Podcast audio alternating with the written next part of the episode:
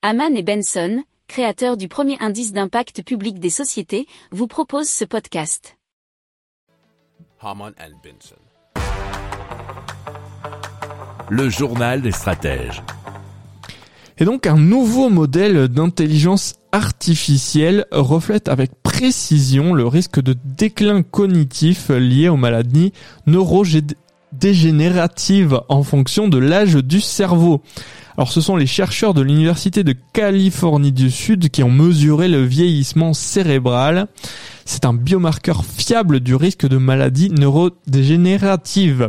Alors notre âge biologique ne serait, selon eux, que peu prédictif des risques pour la santé comparé à l'âge chronologique de notre cerveau, nous dit futurascience.com. Alors les chercheurs ont comparé les âges biologiques du cerveau avec les âges réels des participants à l'étude plus la différence entre les deux était grande, plus les scores cognitifs des participants étaient mauvais. Le modèle développé par l'équipe peut prédire les véritables âges des participants avec une erreur moyenne de 2,3 ans.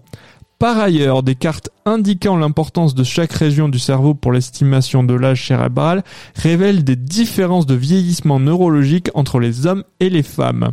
Les hommes qui présentent un risque plus élevé de troubles moteurs dus à la maladie de Parkinson connaissent un vieillissement plus rapide du cortex moteur du cerveau, une zone responsable de la fonction motrice.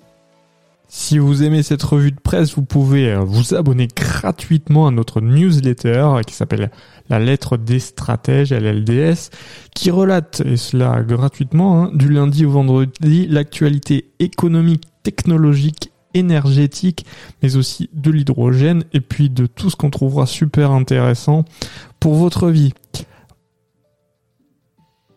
Pour approfondir ces sujets, abonnez-vous à la newsletter de Haman et Benson, et écoutez nos autres podcasts, que vous retrouverez dans les notes de l'émission ou sur notre site internet.